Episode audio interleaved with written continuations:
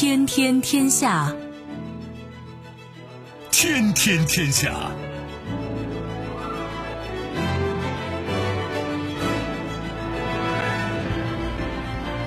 历史穿行者，新闻摆渡人。各位好，我是梦露。您正在选择收听的是《天天天下》，和我一起陪伴大家的还有本节目评论员文轩。世界纷繁复杂，新闻随时发生。今天的《天天天下》，您将听到：谋篇布局，中共中央政治局研究二零二一年经济工作；崭新面孔，媒体称拜登将提名首位华裔女性贸易代表；刻不容缓。英国全国性疫苗接种计划顺利铺开，英国工业协会表示，预计二零二二年经济可恢复。收听我们的节目，您可以使用传统的收音机，也可以使用手机，欢迎使用计时客户端及听客户端，也可以选择蜻蜓 FM、喜马拉雅 FM、企鹅 FM 或者是今日头条，搜索“天天天下”，可以收听节目回放以及其他的相关内容。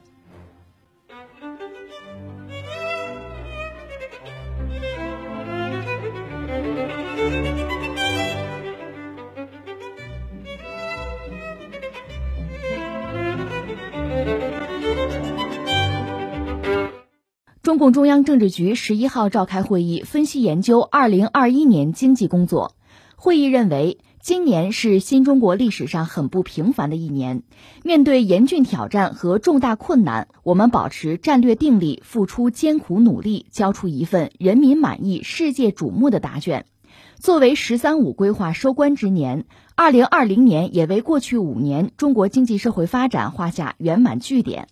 会议指出，经过五年奋斗，我国经济实力、科技实力、综合国力和人民生活水平跃上新的大台阶，新时代脱贫攻坚目标任务如期完成，全面建成小康社会胜利在望，中华民族伟大复兴向前迈出了新的一大步。二零二一年即将到来，透过这次会议，不难看出，未来一年同样非常关键。会议明确。来年中国经济要继续坚持稳中求进工作总基调，并要求巩固拓展疫情防控和经济社会发展成果，更好统筹发展和安全。在总结成绩和布局来年之余，会议还提出以改革创新为根本动力。会议提出，要扭住供给侧结构性改革，同时要注重需求侧改革，打通堵点，补齐短板，贯通生产、分配、流通、消费各环节，形成需求牵引供给、供给创造需求的更高水平动态平衡，提升国民经济体系整体效能。呃，十一号晚上央视新闻联播播了之后啊，看有不少媒体已经提炼出了这几个关注点吧。呃，在前年和去年布局第二年经济的这个中央政治局会议上，也都提到了供给侧结构性改革。但是今年除了供给侧，还特别提到了需求侧，就是提到要注重需求侧改革。会议是这么说的，就是要扭住供给侧结构性改革，同时注重需求侧改革，打通堵点，补齐短板，贯通生产、分配、流通、消费各环节，形成需求牵引供给。供给创造需求的更高水平动态平衡，提升国民经济体系整体效能。这个需求侧改革呀，是一个全新的提法。过去的提法是需求侧管理，这个一词之差呀，大不相同。呃，一九九八年亚洲金融危机以来啊，呃，中国的宏观总体调控总体而言是以需求侧管理为主，也就是说，在外需不足、内需乏力的情况下，呃，不断的通过行政手段来刺激需求。加大投资、消费和出口三驾马车的速度，这种需求侧管理啊，操作简单，周期短，见效快，但是它也有一个很大的弊端，就是会造成啊有效供给不足，加剧产能过剩。像大家买智能马桶都会跑到日本，奶粉呢买澳大利亚、新西兰的，或者化妆品呢跑到韩国。所以到二零一五年，中央开始提出供给侧改革，这是高层经济思路的一个重大变化。经过五年的深化改革，中国也是逐步改善了供给创造需求，但是在需求牵引供给这个方面，还是有一些错配的现象，遗留着一些问题、短板、弊端。呃，所以在需求侧管理就变成了需求侧改革，就要求就是需求端啊进行大刀阔斧的精准调整，去加大刺激需求。但是跟以往不同，我们这回啊是要加大刺激有效需求。你比如在投资方面，上一轮经济周期大水漫灌，老少边穷地带也涌入了大量的基建投资，但是同样一块钱的投入，它带来的经济刺激效应啊，肯定是远远比不上沿海这些发达地区的。而且今年美联储一年之内印发了多少美元呀？为了应对这个美国猛开印钞机，咱们国家肯定会有所反应的。明年的货币政策应该是不会搞平均主义了，肯定会强调投入产出比。还有在消费这个方面，现在债务驱动的现象是越来越多了，几乎人人都背着房贷呀、车贷呀，居民加杠杆冲入了这个消费市场。虽然也拉动了企业开工生产，但是有些啊其实是无效的需求，甚至有的是有害的需求。而且历史往前看，这些历史经验都表明，过度消费往往就是金融危机的源头之一啊。你像一九二九年美国那个大萧条，包括二零零八年的美国次贷危机，这都是教训啊，前车之鉴呀。所以接下来的杠杆分配就是要抑制那种就是无谓的需求，把借来的明天的钱啊要花在刀刃上。另外，这第二个关注点就是今年还首次提到了强化反垄断和防止资本无序扩张。其实，在中共中央关于制定国民经济和社会发展第十四个五年规划和二零三五年远景目标的建议，这个中啊也提到过反垄断，是这么说的：是打破行业垄断和地方保护，形成国民经济良性循环，健全公平竞争审查机制。加强反垄断和反不正当竞争执法司法，提升市场综合监管能力。大家可以看看啊，最近这段时间，市场监管总局针对这个反垄断呀，连续有几个动作，挺值得关注的。呃，今年的十一月，市场监管总局发布了关于平台经济领域的反垄断指南征求意见稿，向社会公开征求意见了。而就在中共中央政治局召开会议的前一天，就是这个十二月十号。市场监管总局在浙江杭州还召开了部分省份反垄断工作座谈会，那个会议就强调要在执法办案上下功夫，在法治建设上下功夫，要在改革创新上下功夫等等。另外，我还注意到这个《人民日报》啊，昨天就是十二月十一号，发了一个评论，评论中是这么说的：说互联网巨头拥有雄厚的财力、大量的数据资源、领先的数字技术。人们期待巨头们不仅能在商业模式上进行创新，更能承担起推进科技创新的责任。文中说：“别只惦记着几捆白菜、几斤水果的流量，科技创新的星辰大海，未来的无限可能性，其实更令人心潮澎湃。”其实啊，这个《人民日报》这个文章说的已经很明显了。最近互联网不是又开始烧钱大战了吗？就是社区团购。这个文章言外之意就是，人家苹果啊。亚马逊呀、谷歌啊这些巨头都在向科技创新，而且咱们呢，有些巨头啊，成天的盯着商贩们那些蔬菜水果，跟他们较劲。这种现象啊要扭转。刚才提到的反垄断应该是两个方面，一个是反科技垄断，一个是反金融垄断。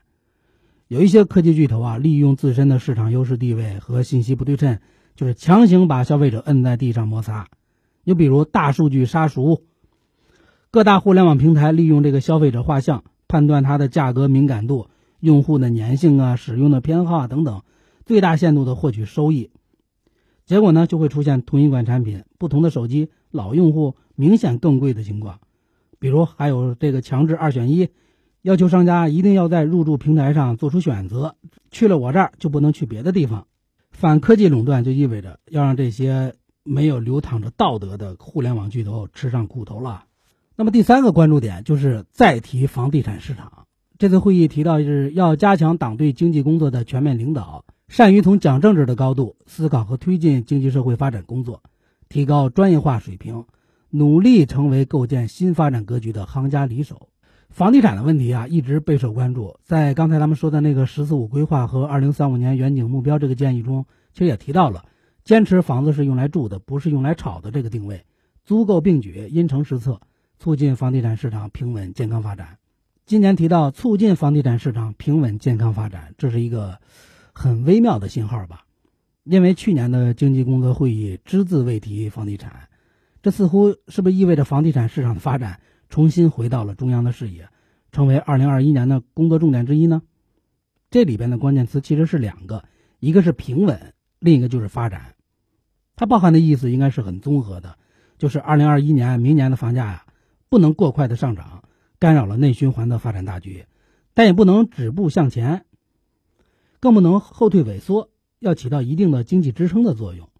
最好的样本可能就是长沙。最近住建部在这个建设工作简报第七十九期，就是刊载了一篇文章，对长沙在房地产市场调控方面的经验啊，给予了充分的肯定。并准备向全国推广经验。长沙这个城市有一个很明显的特征，就是供应量特别大，使劲的盖房卖楼。嗯，路过长沙的朋友，我不知道会不会发现啊，就是举头望过去全是楼。持续的房地产投资拉动了周边的钢铁呀、水泥呀、玻璃呀、装修啊、家电呀这些上下游的产业链，促进了经济发展。但是长沙的房价呢，它就是没涨起来。成为全国省会城市的洼地。会议中的那句话说：“促进房地产市场平稳健康发展。”或许想要的可能就是这种效果。对房地产开发发展啊，不要污名化，理性的看待。那么最后一个关注点就是这个增强产业链供应链自主可控的能力。这很好理解了，就是源于危机意识嘛。你像最近这些年频频出现的芯片缺货呀、半导体工厂、汽车工厂因此停产的新闻，还有华为被迫出让。荣耀手机，这些其实都暴露了中国产业链供应链的短板。这就意味着中国后续可能要通过多种手段引导国企啊、民企啊多种的市场力量，在卡脖子这些高科技领域啊攻城拔寨，将各类被国外垄断的这些技术啊国产化、自主化。比如在集成电路这个领域，加大国家大基金的投入力度；比如在高端制造等领域，成立新基金项目。引导产业投资方向等等。另外，咱们中国科技有一部分落后，很大程度上是因为在材料学呀、物理学呀、化学这些基础学科上的落后，有的空白，所以后续肯定会加强对基础研究的重视的。所以，作为中国人、国人，都是希望这个“十四五”啊，一定要开好局，以优异的成绩来庆祝中国共产党明年的成立一百周年。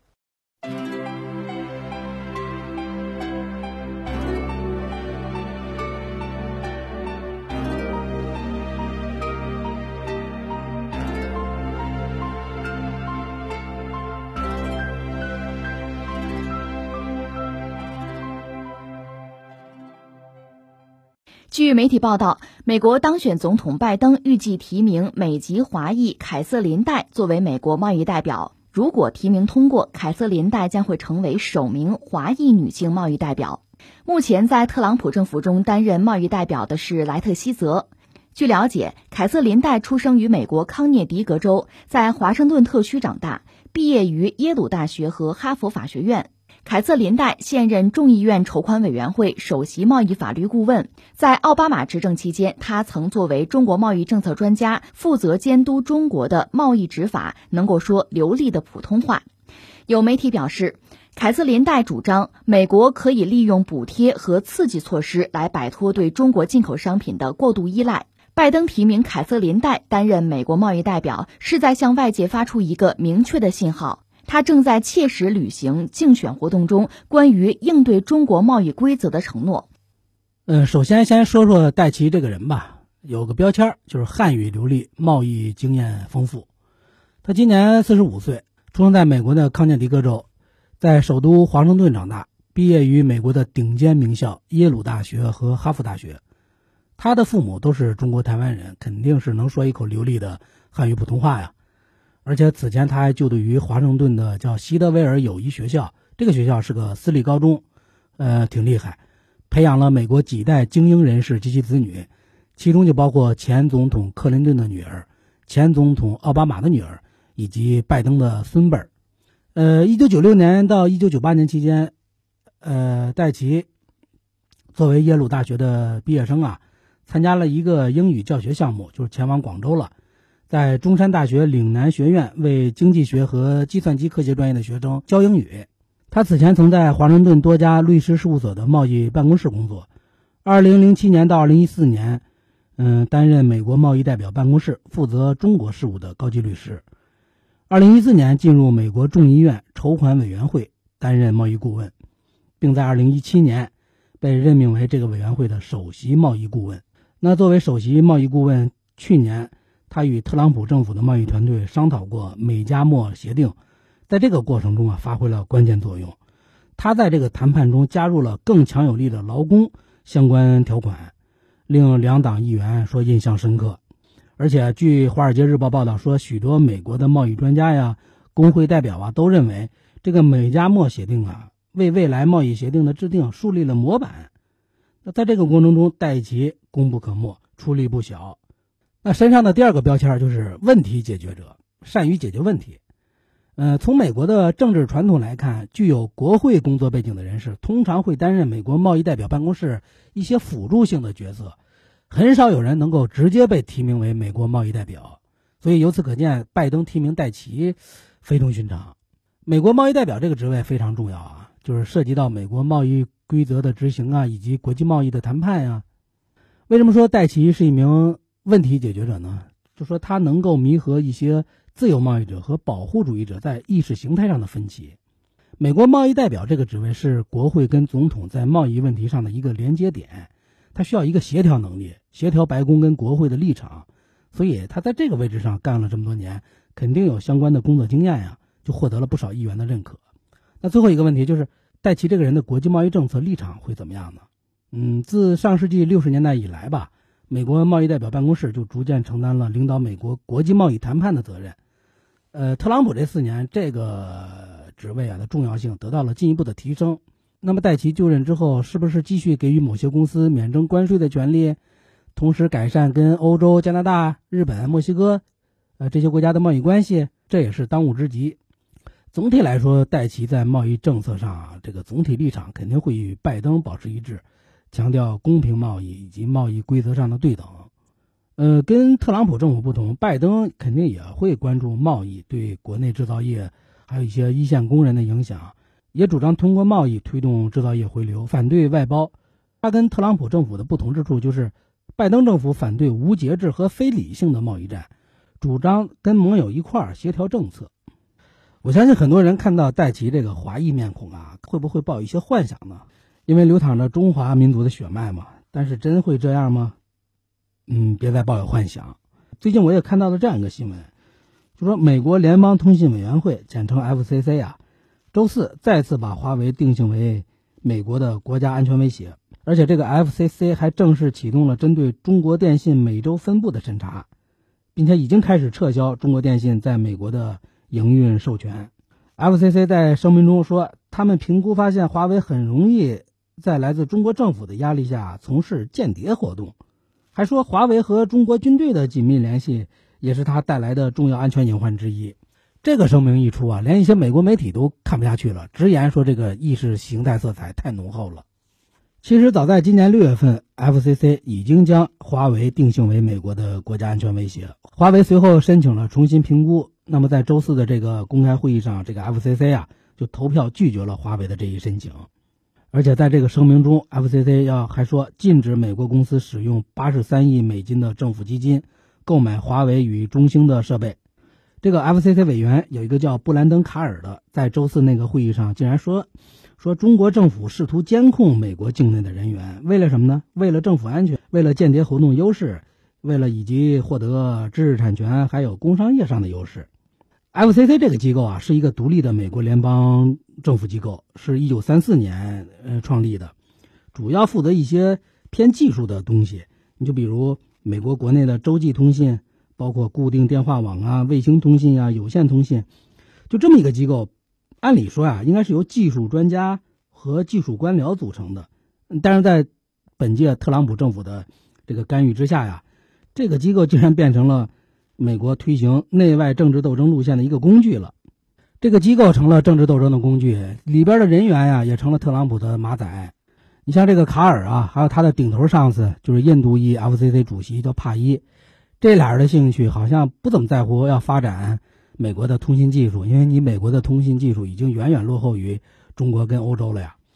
这个卡尔啊，在推特上很活跃，不是怼中国就是怼拜登。今年四月，他还发推文说要跟李文亮见面，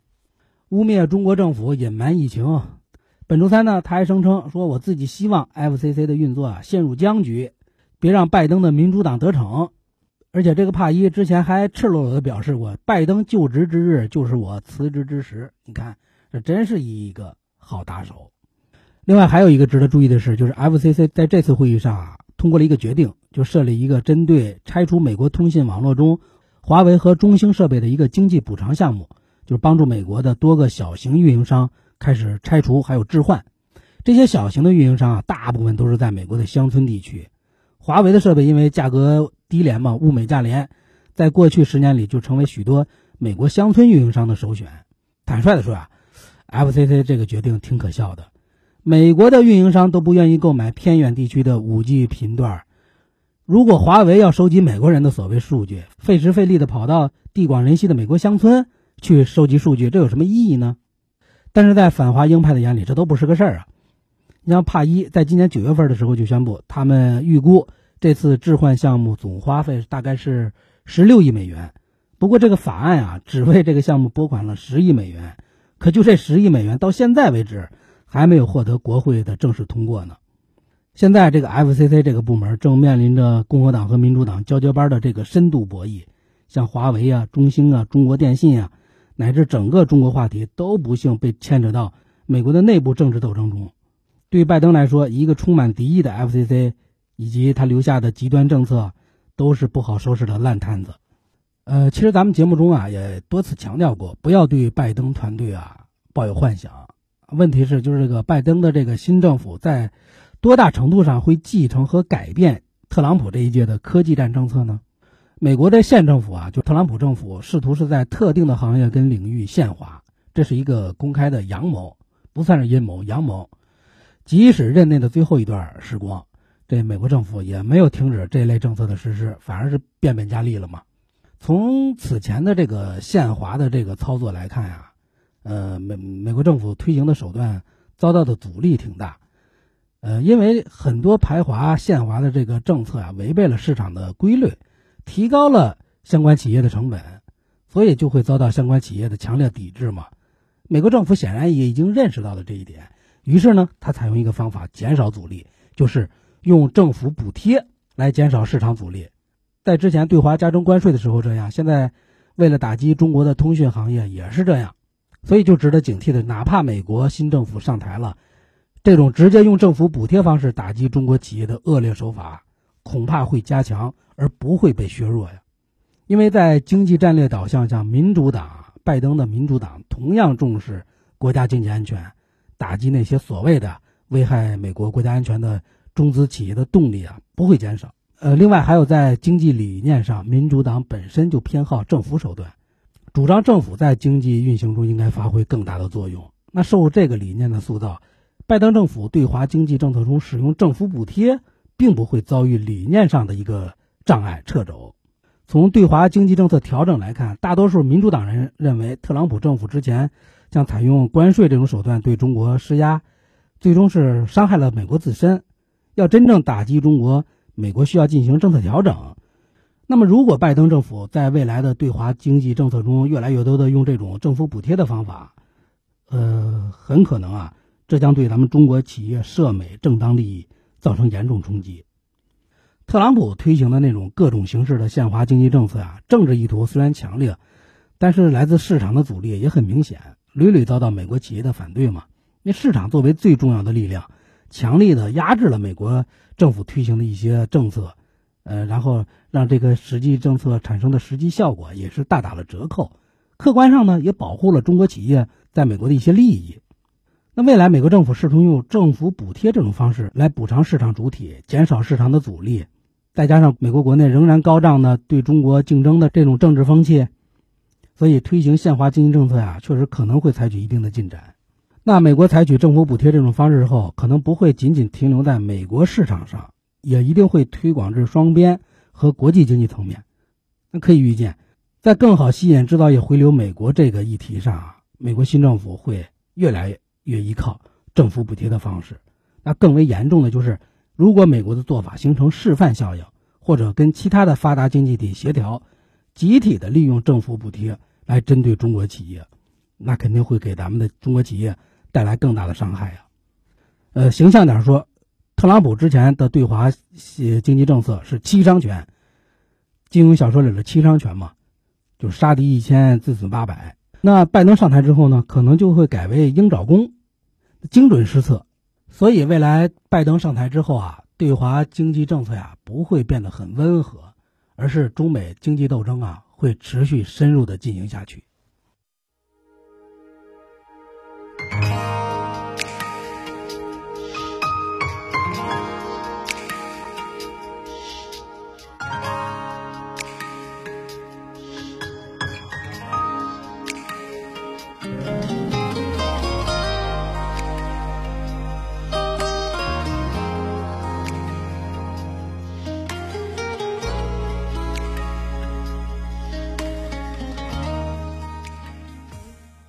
在获得辉瑞公司提供的最初八十万剂的疫苗之后，英国从十二月八号起开始在全国各地七十家具备该疫苗严格存储条件的医院展开接种工作，每天有五千到七千人可获接种疫苗。被排在优先级别的是八十岁以上老人，其次是一线医护人员。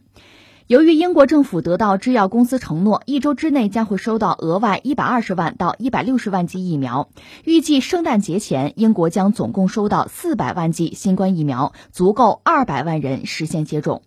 就在两名首批接种者出现严重过敏反应的消息传出之后，英国药品监管机构在九号发出指示，要求任何对药品或食物有严重过敏史的人不应该接种辉瑞新冠疫苗。此外，据英国国家统计局十号发布的最新数据显示，十月份英国经济仅增长百分之零点四。英国工业联合会当天发布预测，认为英国经济明年将会从大流行中反弹，但是全面复苏将会推迟到二零二二年底。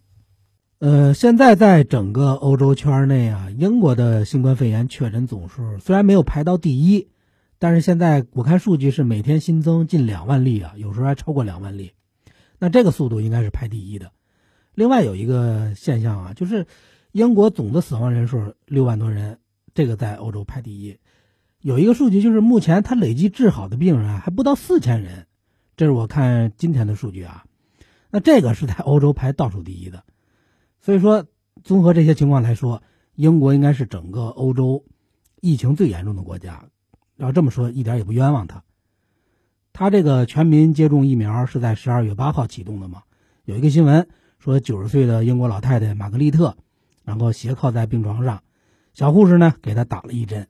这个玛格丽特就是英国第一位接种新冠疫苗的人，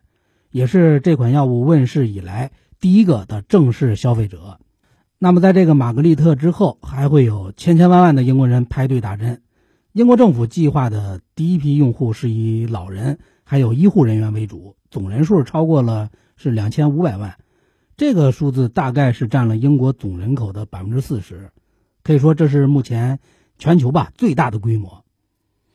呃，接种了疫苗之后，几位英国政府高员为此是很激动，说我们强大的英国走在了世界的最前面，英国人正在领导全人类的抗疫工作。他们这么骄傲，英国政客啊这么骄傲，骄傲的呢不是说这个疫苗啊是他们自己造出来的，这款疫苗是美国的辉瑞公司还有德国的生物新技术公司联合研发的。这款疫苗在三期临床试验中的有效率数据说是百分之九十五，那单看这个数据，应该说是目前披露出来的呀，是这个有效率最高的、品质最高的。那么这款疫苗出厂之后，第一批货呀，几乎就是被英国人给买断了。你其他国家想买，那就那得排队了。那为什么你打个疫苗让英国政客们这么激动呢？因为啊，这东西啊。一定程度上说是一个国家实力的一个象征，因为疫苗这东西，尤其是辉瑞研发的这个疫苗啊，不是一般国家 买得起的，也不是一般国家买得到的，而且就算你买到了，也不一定能安全的运到国内。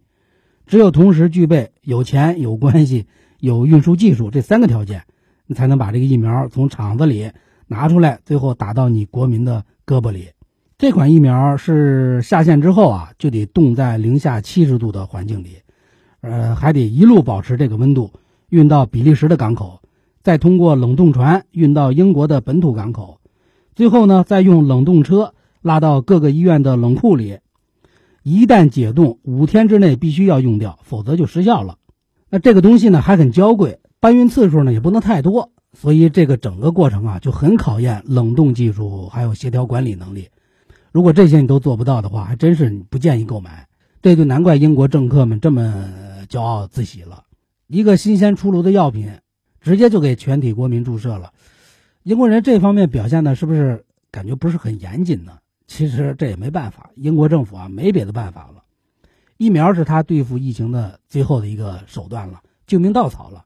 而且必须年底前搞到手，再晚恐怕连这个最后手段都要失效了。因为从今年二月份最早的发现疫情到现在的大概十个月吧，英国政府倒是从政府层面啊，倒是没有停止说我就不抗击这个新冠肺炎疫情了。之前不是闹过那个全民免疫吗？后来政府呢也放弃这个计划了，最起码表面上是放弃这个呃全民免疫的计划了。只是呢，现在民众不怎么配合，有的觉得戴口罩呼吸不畅不高兴，有的觉得社区封闭了不能出去喝酒了还是不高兴。有的说餐馆啊、酒吧呀、电影院呀没地方玩了，还是不高兴。就是说，在这十个月里啊，每当有一个休息日来临，总有一些英国人就跑出来聚众抗议。有的抗议者觉得是你这个封城啊影响了我们的生活，有的呢就是一口咬定这个新冠病毒啊就是个骗局。其实这都是表面原因，深层次的原因就是他们呀自由自在好多年了。就是骨子里啊，接受不了被人强迫着做某件事，这种感觉，即便这件事关系他们的性命，他也不行。一旦把我逼急了，逼得紧了，我就拿起法律的武器，捍卫他们所谓的自由权。这个自由主义这个东西啊，其实是一种意识形态。你在政治上、经济上、道德上，它就会有完全不同的解释。你像有些人是自由主义者，他们崇尚个人自由，反对外部给他们的约束。永远以宪法赋予自己的权利做挡箭牌，以自己的利益得失，呃为行动指南，呃就不考虑别人的利益或者集体利益。你像那些个人主义者就觉得得了病的人才应该戴口罩，还有被关在家里。他们这些健康的人不用戴口罩，更不应该被限制自由。你这是侵犯了我们宝贵的自由权呀！自由这是比爱情跟生命更重要的东西啊！其实咱们话说回来，重不重要啊？这是他们自己的意性啊。有些人呢，有些所谓的自由啊，其实没什么价值。你挑这个时候谈自由，就是矫情。大家可以看看这十个月以来吧，北美还有欧洲，以及那些被北美还有欧洲的殖民过的国家，他们这次抗击新冠肺炎疫情啊，总体表现都挺差劲的。最典型的就是美国还有英国，排在后面的还有法国、巴西、印度等等。在这些国家身上，我们可以很容易就找出他们失败的共同原因。比较明显的一个原因就是，政府的控制力太弱，尤其是联邦制的国家。上面把计划定得再好，下面各州他也不一定会执行。另一个比较明显的原因就是民众的不配合，还有执政者本身呀对疫情的错误理解带来的失误。这三个方面的原因吧，看似好像不太相关，其实本质上都是自由主义结下的苦果。就比如美国的总统特朗普，还有巴西的总统博索纳罗，他俩啊，因为跟科学界唱反调，耽误了不少事。这两人的不当行为，首先就是个人自由主义的行为。毕竟这两个人都有表达自己荒谬观点的权利。恰好呢，这两个人还是总统，有这么个身份，于是他们的个人意见就被无限的放大了，就直接影响了整个国家的这个疫情防控的工作。既然这俩人做了总统，理应是谨言慎行啊。你放弃部分的所谓的自由吧，可惜这俩人啊，完全是外行，就专治各种不服。你再比如政府控制力太弱这个问题，也是当初啊反帝反封建的时候，自由主义革命取得了压倒性的胜利，在搭建这个国家体制的时候啊，是绞尽脑汁的削弱或限制统治者的权利，让政府呢变成了国家形象的代言人和外交机构。当社会啊需要强势政府出现的时候，就发现自家没有这样的政府，执政精英们就是你喊破喉咙啊，也没办法让这些平民阶层做正确的事儿，所以民众的不理解、不配合，才是抗疫失败的终极原因。你再好的药品、再好的疫苗、再好的医生、再好的治疗方案，如果患者都死活不配合，一切都等于零啊！英国民众拒绝戴口罩，拒绝隔离，甚至质疑科学家们的警告。这不是智商或者是学历有问题，而是就是刚才说的自由主义的心病发作之后，就是失去了理智。咱们要想搞定新冠肺炎啊，其实没什么诀窍，还有灵丹妙药，不过就是戴口罩的同时，老老实实的接受封闭和隔离。你也不能说英国政府啊没做，其实也一直在推动，但是英国人不给面子呀。最终他们的二零二零年的成绩单是什么呢？日增确诊两万人，死亡人数六万多。呃，新闻中说。这个首批计划是让两千五百万人接种疫苗，但是这个计划最终能完成多少就不好说了。你说有些人连戴口罩都费劲，让他跑医院挨一针，我估计啊更不容易。自由主义者嘛，他怎么能容忍一个针头扎进自己的血管里呢？现在的英国政府啊挺忙，我估计比过去四年的任何一天都要忙。一边啊拿着扩音器鼓励民众要戴口罩打疫苗呢，另一边呢还得拿着文件跑到布鲁塞尔。跟欧盟谈判脱欧，你要是认真捋一捋，会发现这个英国人投票脱离欧盟啊，至始至终也是这个自由主义闯下的祸。现在来看，英国政府啊，这几年啊，真是吃了自由主义的大亏了。从二零一六年公投到今年已经是四年半了，脱欧的后事儿现在还没有料理完。你像今年一月底，英国是跟欧盟从法律上来说啊，正式离婚了，就脱离了。二月到十二月底。这马上到了啊，就是脱欧过渡期。如果过渡期内双方签不了协议，那过完圣诞节等待他们的肯定就是硬脱欧了，无协议脱欧嘛。挺巧的是，这个长达十个月的过渡期啊，正好是新冠肺炎这个肆虐期，这个完美重合。难道这是天意吗？现在还剩下十多天，这个脱欧过渡期，我估计啊，双方肯定也不会再延长了，大概率是签不下协议了。现在看，英国政府之所以是火急火燎的一口气买下了两千五百万支疫苗，也是担心下个月呀，如果硬脱欧的话，这些从欧洲本土发货的东西可能就不好买了。不但会收税，而且一路上也不会畅通无阻了。即使是到了比利时的港口，还得通过这个英吉利海峡，然后相关的流程手续都会变得很繁琐。所以他们估计是综合考虑了一下，还是。硬脱欧之前，年前入手比较稳妥；入手之后就得赶紧用掉。咱们假如下个月啊，英国真的是硬脱欧了，那剩下那些还没交付的疫苗也会遇上麻烦。据说为了这事，英国政府已经让军方的运输机还有军舰已经随时待命了。如果是通过民用运输通道，就是运输这个疫苗不顺畅的话，就军方直接出面。看目前的情况，英国人要想让所有的人都打一针。至少需要一年时间，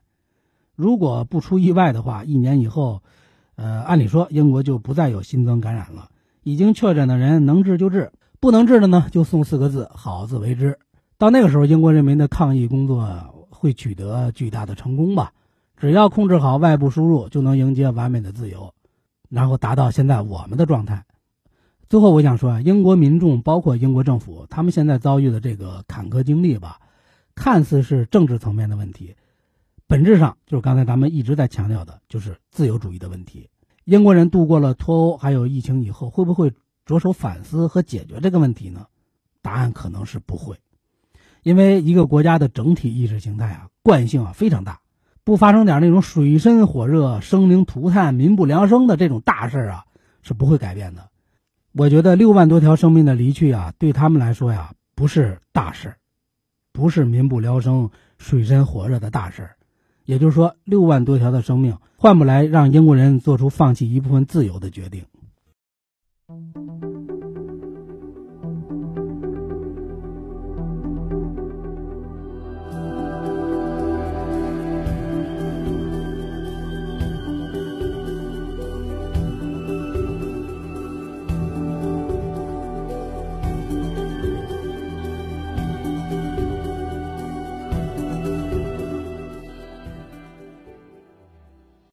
最后，我们再来把目光转向印度。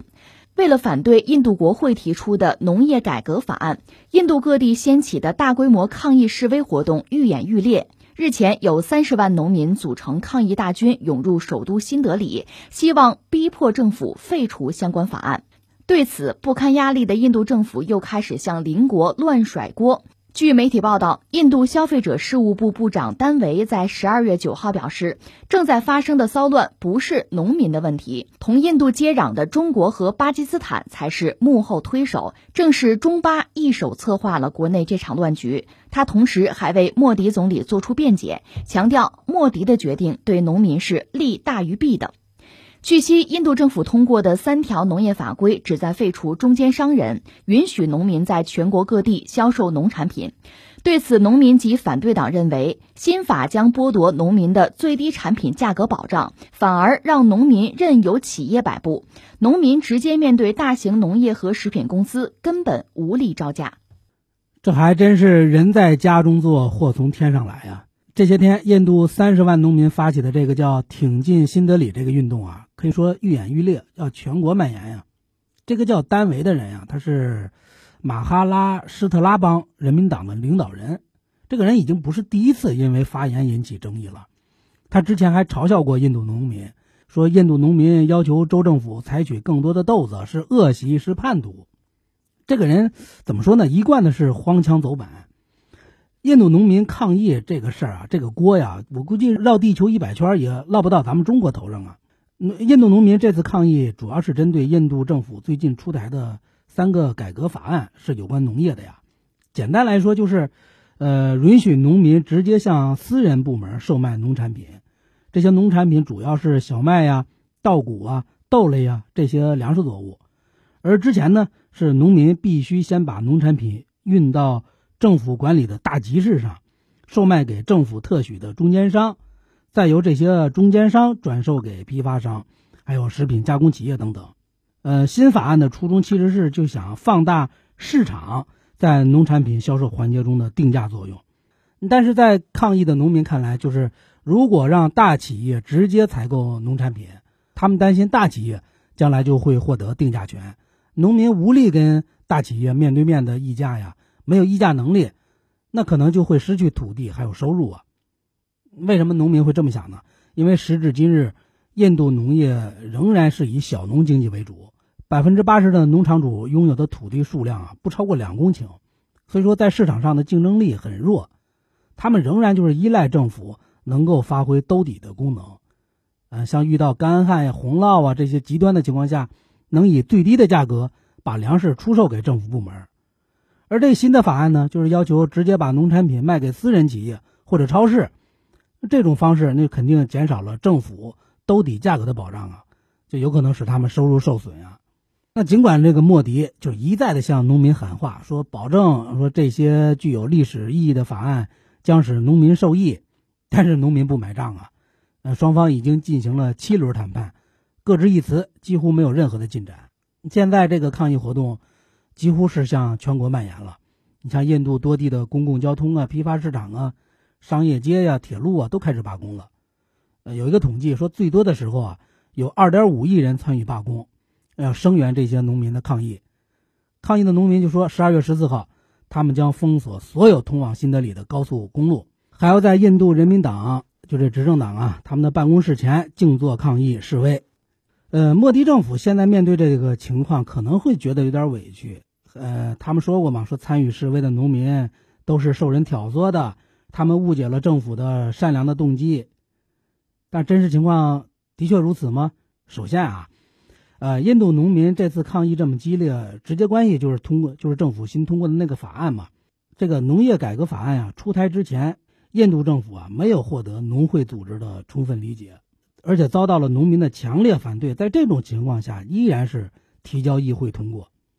这个莫迪所在这个印度人民党啊是执政党，他们在议会里拥有多数席位嘛，就是以口头表决的形式就快速通过了这个法案。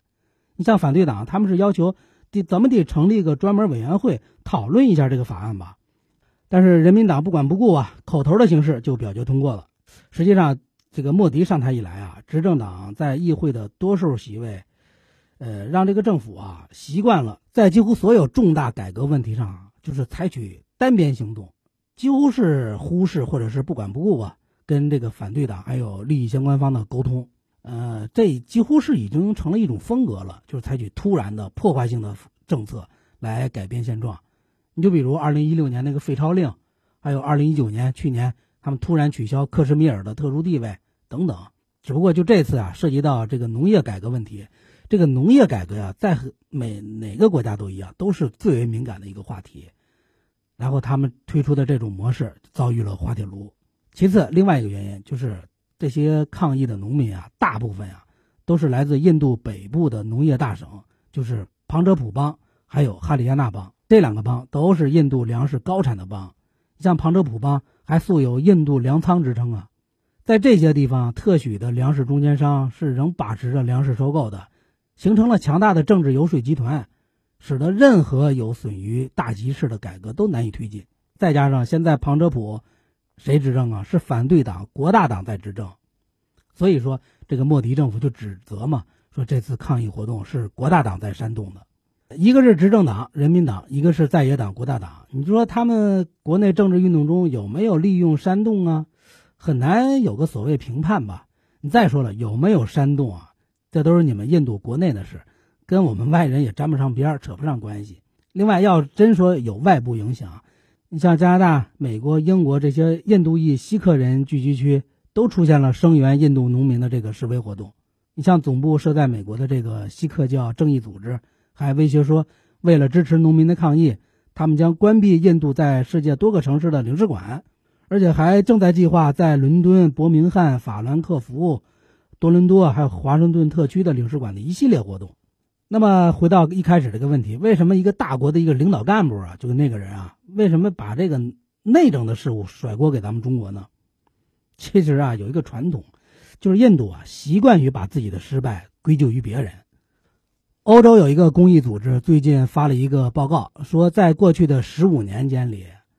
总部位于印度新德里的一个集团，假借联合国人权理事会的名义，在世界范围内发布了七百五十多条。抹黑中国和巴基斯坦的虚假新闻，呃，其实印度农民抗议的这件事啊本身不复杂。如果印度政府满足了农民的要求，那么这场风波肯定就立马就结束了呀。如果强硬派不满足农民的要求，这个抗议肯定会延长。抗议的根源其实表面上看是那个几个法案，根源就是政府长期对农民利益的漠视，农民长期啊是积郁颇深。担心改革之后生活状况啊会进一步的恶化，所以不愿意让步。政府政府呢也退无可退，如果后退，那莫迪的脸上肯定就是不好看了。同时，他也不担心自己有什么政治前途的不测，因为议会的控制权牢牢的掌握在自己的人民党手里呢。最后总结来说，就是对这个印度农民抗议啊这个内部事务，中国包括巴基斯坦没有兴趣，也管不到。印度这个国家有个特点，就是对外来干涉和批评的反应啊非常强烈，认为自己作为世界上最大的民主国家，无论做什么都有正当性，同时本能的就把内部批评的矛盾外部化。当国内出现问题的时候呢，不管有没有证据，先怪巴基斯坦已经成了套路了。偶尔呢也会搭上咱们中国。印度的民主政治有个特点，就是不同阶层、不同利益的代表啊都有可能进入议会，政治人物的素质那就参差不齐了。那那在激烈的政治斗争中，难免就口无遮拦。现在恶性的民主政治竞争所导致的利益的相互竞争吧，是印度多年改革难以推向深入的一个主要原因之一。政治阻力太大，改革嘛，必然会导致部分人的短期利益受损，这就需要一个强有力的政府来平衡短期利益跟长远的利益、局部利益啊整体利益。但是在印度民主这种模式之下吧，政府很弱势。很多明明大家都认为该做的事、正确的事，却是没有人做。执政党做了呢，反对党会了，为了反对就反对。因为如果改革成功了，那就是你县政府的政绩啊。我们反对党什么时候才能选举赢了呢？其实这个问题啊，跟那个英国的问题是一样的。从英国脱欧开始，西方民主政治这种政治人物玩弄话术、玩弄规矩、玩弄规则、推卸责任这种趋势就很明显了。所以说，借着这场新冠疫情。也是极大的削弱了西方民主制这种本身的制度公信力啊！就拿印度来说，独立了七十年了，现代化之路始终是磕磕绊绊，始终是不能定下心来搞建设，一心一意谋发展，跟他们的制度本身呀有很大关系。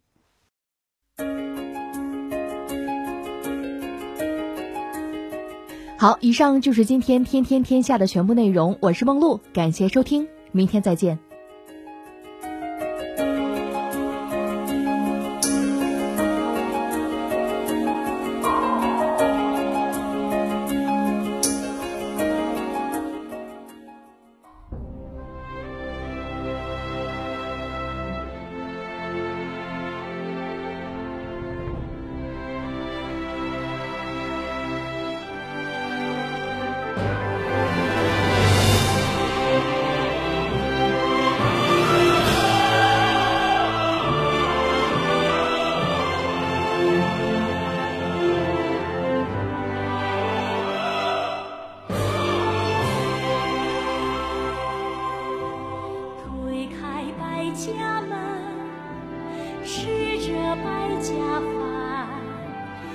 淌过飘离的水。